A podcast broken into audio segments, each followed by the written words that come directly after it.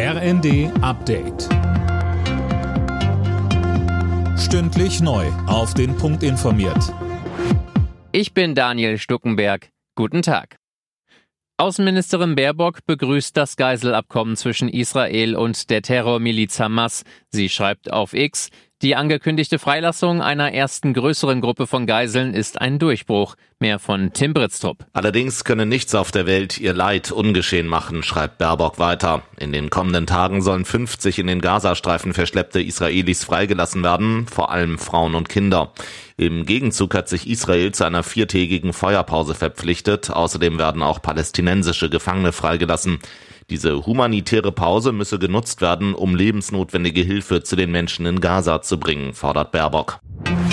Die beiden großen Wirtschaftsverbände BDI und DIHK fordern angesichts der Haushaltsprobleme der Regierung schnelle Antworten. Die zahlreichen offenen Fragen verunsicherten die Wirtschaft extrem. BDI-Präsident Rosswurm fordert Regierung und Opposition zur Zusammenarbeit auf.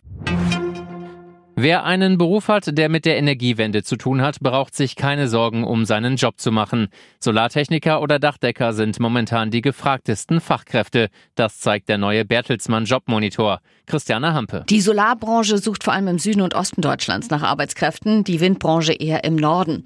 Die Nachfrage nach Technikern und Technikerinnen in der Solarbranche hat sich in den vergangenen vier Jahren übrigens fast verdoppelt. Dachdecker werden mittlerweile auch von vielen Solarunternehmen gesucht. Hilfskräfte werden übrigens nur selten gesucht. Viele Firmen sind aber schon dazu übergegangen, Angelernte weiterzubilden, damit die Stellen überhaupt besetzt werden. Deutschland würde mit einer Zuckersteuer laut einer Studie mehrere Milliarden Euro sparen. Das haben die Forscher der Technischen Uni München und der Universität Liverpool ausgerechnet. So eine Steuer würde vor allem das Gesundheitssystem entlasten. Alle Nachrichten auf rnd.de